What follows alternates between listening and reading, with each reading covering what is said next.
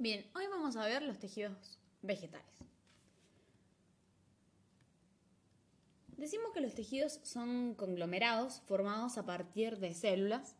Estos se desarrollan tanto en organismos vegetales como en organismos animales. Los tejidos y sistemas de tejidos se agrupan para formar órganos, que pueden ser vegetativos, como la raíz, que es un órgano de captación de aguas y sales, tallo, que es el órgano para el transporte, sostén y a veces realiza también la fotosíntesis, y hoja, que es el órgano que capta la energía solar, realiza la fotosíntesis y es el principal responsable de la regulación hídrica de la planta. O bien pueden ser reproductivos como la flor y sus derivados, la semilla y el fruto. Los sistemas de tejidos se distribuyen en modelos característicos dependiendo del órgano. Las células también cumplen procesos de división, dentro de las cuales se menciona la mitosis, es decir, el proceso donde existe una división del núcleo de las células somáticas no sexuales, cuyo resultado es la división exacta de la información genética que previamente se había duplicado durante la interfase del ciclo celular. La mitosis garantiza que el número de cromosomas de la célula se mantenga constante de generación en generación. La célula progenitora da origen a dos células hijas genéticamente idénticas a la madre, que contienen un número diploide de cromosomas característico de la especie. La identificación de dichos eh, tejidos se lleva a cabo mediante experiencias eh, la coloración de cada uno de los cortes que se realizan, tanto transversales como longitudinales. Estos cortes deben ser muy finos y delgados, utilizando una cantidad apropiada de colorante. Ahora vamos a la definición propia de histología. ¿Qué es la histología? Es el estudio de los tejidos. Exceptuando algunos vegetales que se reproducen por división celular o por esporas, podemos decir que todo vegetal proviene de una célula inicial, llamada célula huevo. Células aisladas son las células que hacen vida libre, constituyen los vegetales unicelulares, como las diatómeas y muchas algas inferiores que viven en aguas dulces, como también la mayoría de las bacterias. Estas células deben desempeñar por sí solas todas las funciones necesarias a su existencia. Buscar el alimento y elaborarlo, defenderse, reproducirse, etc. En cambio, en los vegetales pluricelulares, salvo las talófitas, que no presentan tejidos diferenciados, y las briófitas, que los presentan un poco diferenciados, en los vegetales pluricelulares se produce la división del trabajo. Es decir, existe un grupo de células que se adaptan a desempeñar una función determinada, para lo cual adquieren una forma, la forma que más conviene al papel que deben desempeñar, de modo que se puede dar la siguiente definición. Tejido un tejido es la asociación de células generalmente semejantes que desempeñan una función en común. Decimos que el espacio intercelular generalmente se produce generalmente en los tejidos en formación meristemas. Las células son redondeadas y están sumamente apretadas formando un tejido compacto que no deja ningún espacio intercelular, pero luego, al ceder en parte la presión interna, por la disminución del protoplasma, las células se diferencian y se separan dejando espacios libres que se llaman meatos si son pequeños, lagunas y cámaras cuando son mayores.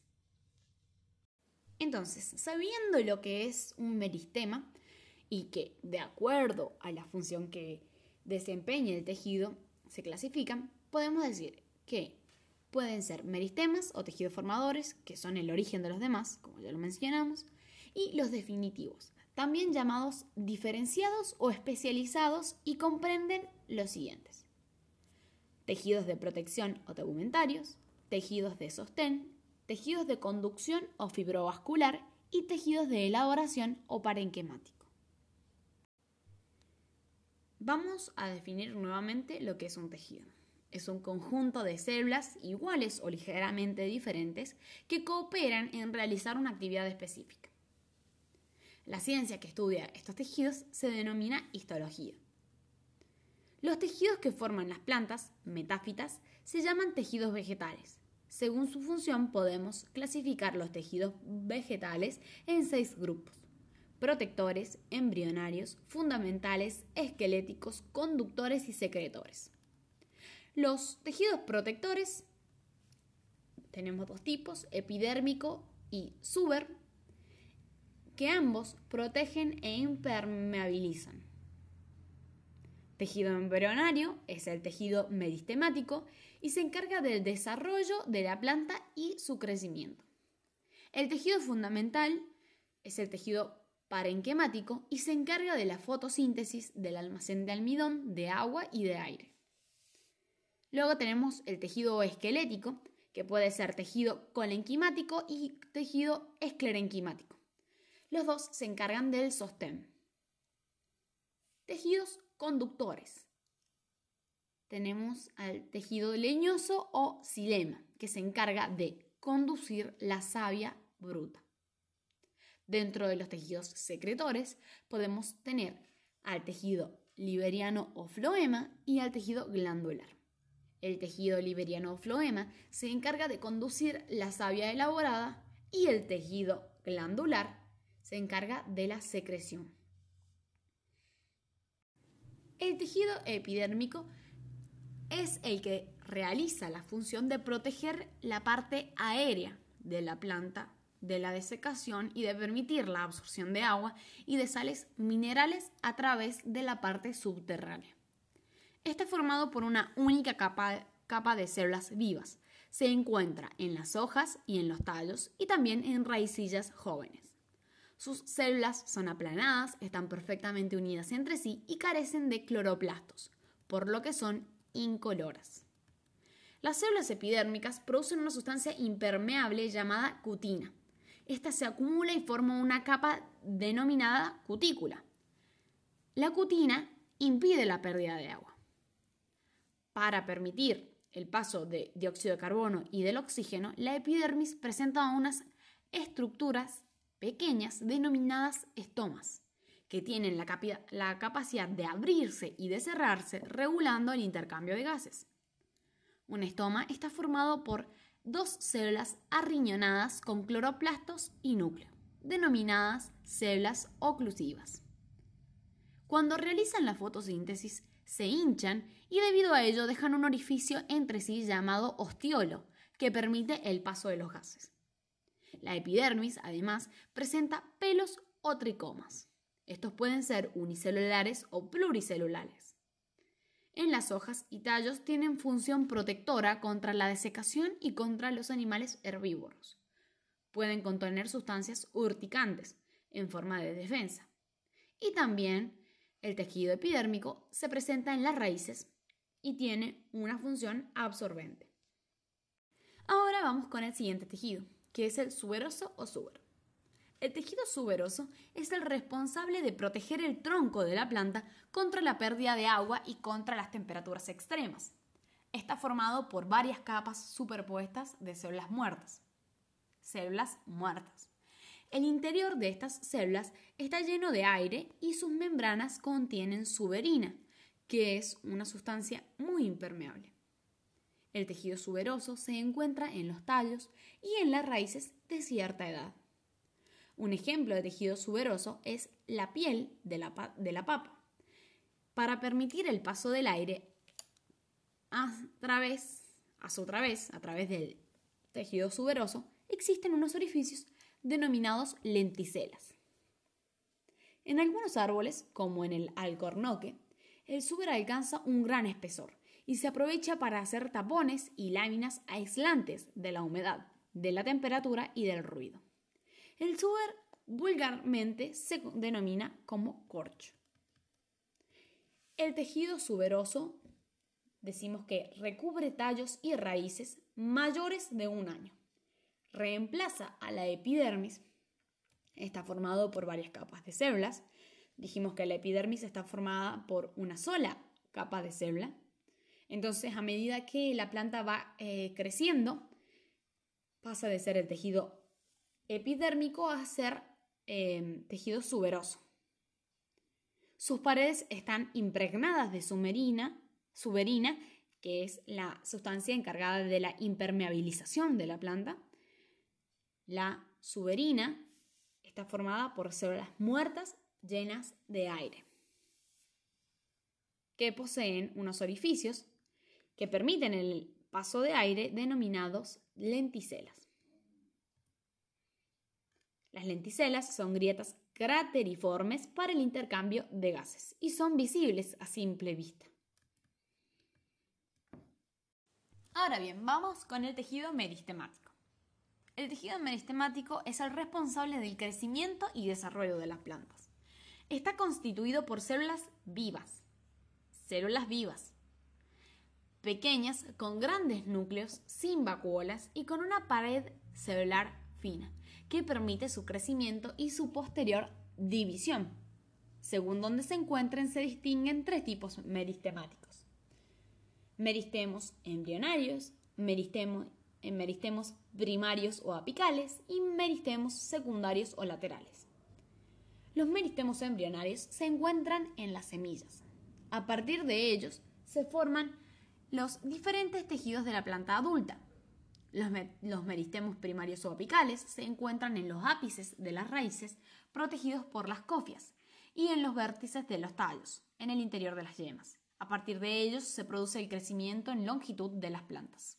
Y los meristemos secundarios o laterales se encuentran formando unas capas concéntricas a lo largo de los tallos y de las raíces. Existen dos tipos denominados cambium y felógeno. El cambium origina hacia el interior los vasos leñosos y hacia el exterior los vasos liberianos. El felógeno da lugar hacia el interior el parénquima cortical y hacia el exterior el suber. A partir de ellos se produce el crecimiento en grosor. Entonces decimos que los meristemos primarios o apicales se encargan de el crecimiento en longitud de las plantas y los meristemos secundarios o laterales se encargan del crecimiento en grosor. Bien, ahora vamos a hablar del tejido parenquimático. El tejido parenquimático o parénquima se encarga de realizar la fotosíntesis o de almacenar diversas sustancias, como almidón, azúcar, grasas, agua, etc. Está constituido por células vivas de forma variable, con grandes vacuolas y con una gruesa pared celulósica por lo que carecen de poder de división. Según la función que realicen, se distinguen cuatro tipos: parénquima clorofílico, parénquima de reserva, parénquima acuífero y parénquima aerífero. El parénquima clorofílico, sus células poseen muchos cloroplastos en los que se realiza la fotosíntesis. Se encuentra en las hojas y en los tallos verdes. Se distingue el parénquima clorofílico en empalizada, situado en el haz de las hojas y constituido por células alargadas y muy apretadas, y el parénquima clorofílico lagunar, propio del interior y del envés de la hoja, constituido por células que dejan entre sí amplios espacios, que son los meatos. Parénquima de reserva.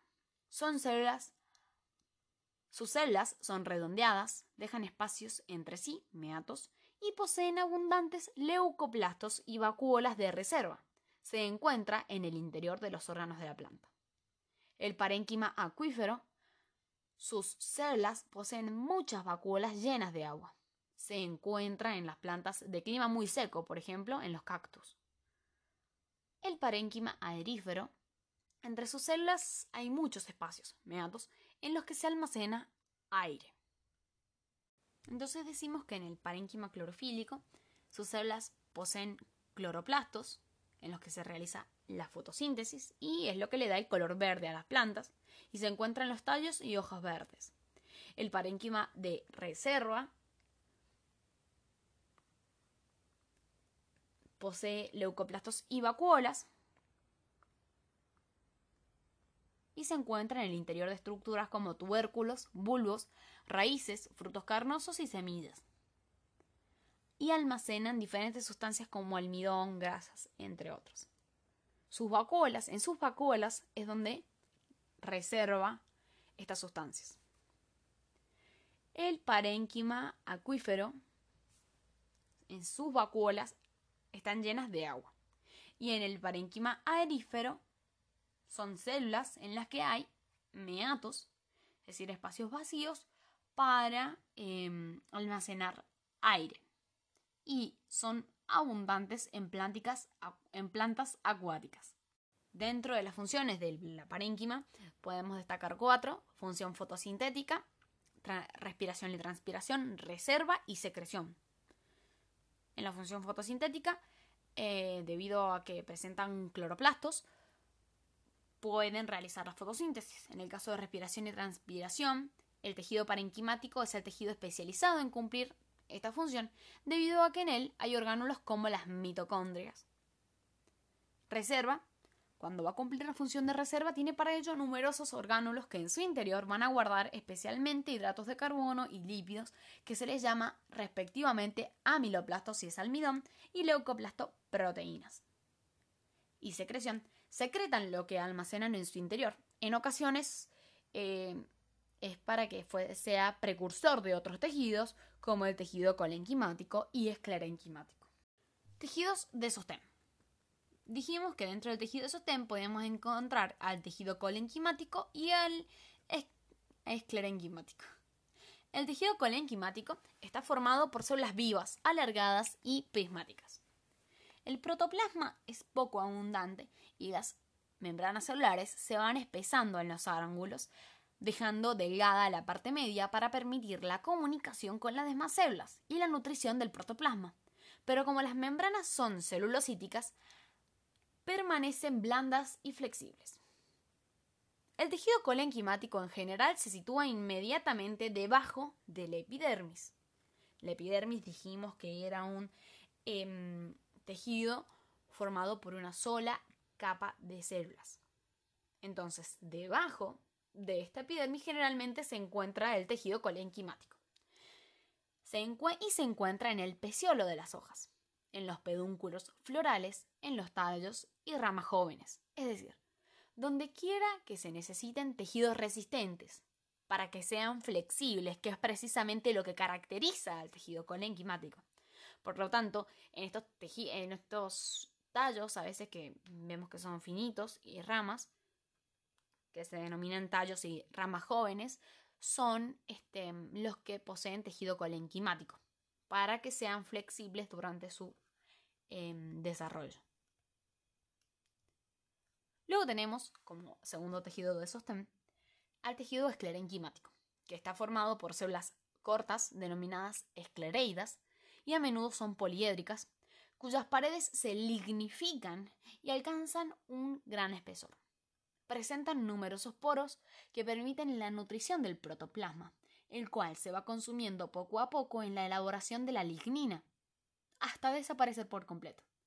De modo que el esclerénquima está constituido por células muertas de paredes gruesas y cavidad pequeña. Su función es que es el tejido de sostén por excelencia y constituyen las partes más duras del vegetal.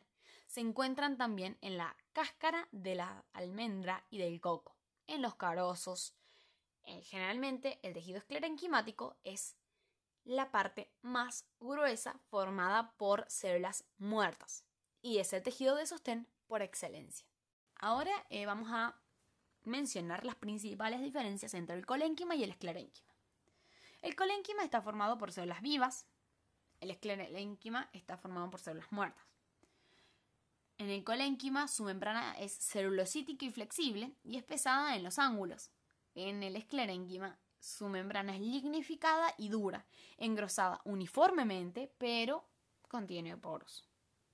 En el colénquima se encuentra eh, encuentran en, estado, en, tallos y ramas jóvenes, peciolo y pedúnculos florales, y el esclerénquima se halla en órganos definitivos, como tallas o ramas viejas. El colénquima se encarga de la resistencia y flexibilidad de la planta, mientras que el esclerénquima es el tejido de sostén por excelencia. Dijimos que el esclerénquima, otra vez repetimos, que el esclerénquima se encarga de este. Es como el tejido de sostén más duro, más rígido. Y el colénquima es un tejido de sostén, pero podríamos decirlo que es, en, sostén en tejidos jóvenes, porque le da resistencia y flexibilidad. Ahora vamos a hablar de los tejidos conductores, que está formado por em, el tejido leñoso xilema y el tejido liberiano o floema. La función del tejido leñoso o xilema es transportar la savia bruta, es decir, agua y sales minerales, desde la raíz al tallo y a las hojas. Está constituido por una serie de células muertas alargadas y de paredes engrosadas, denominadas traqueidas. En las angiospermas, muchas de estas células se superponen y reabsorben los tabiques intercelulares, dando lugar a las denominadas tráqueas o vasos leñosos. Sus paredes se refuerzan con depósitos de lignina, y de acuerdo a la forma de estos depósitos se distinguen los vasos, ya sean anillados, reticulados, espiralados o punteados. Gracias a la lignificación, los vasos leñosos también realizan la función de soporte de la planta. El conjunto de traqueidas, tráqueas y células parenquimáticas acompañantes se denomina leño o xilema. La madera está constituida básicamente por este tipo de tejido. Y ahora viene el tejido liberiano o floema. El tejido liberiano es el responsable de transportar la savia elaborada, agua, sacarosa, maltosa, etc., desde las hojas al resto de la planta.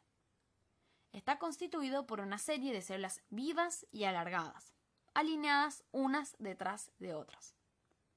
Los tabiques intercelulares presentan una serie de poros para permitir el paso de la savia.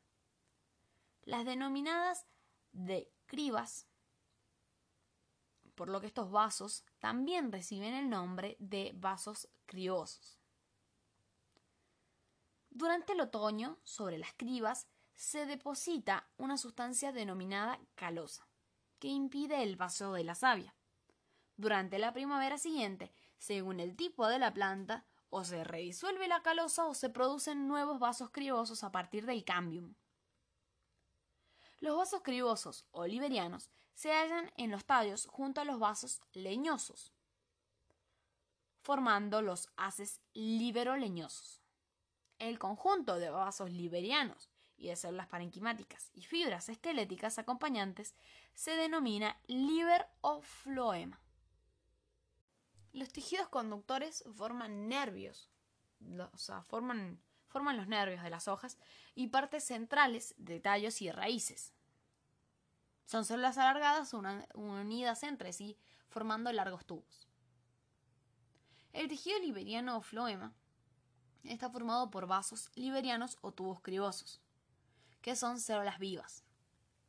En el caso del tejido leñoso silema, silema sus vasos son leñosos o tráqueas y está formado por filas de células muertas y huecas. Sus paredes están reforzadas por depósitos de lignina en posición variada. Ambos em, conducen savia. En el caso del floema conduce la savia elaborada y en el caso del xilema conduce la savia bruta.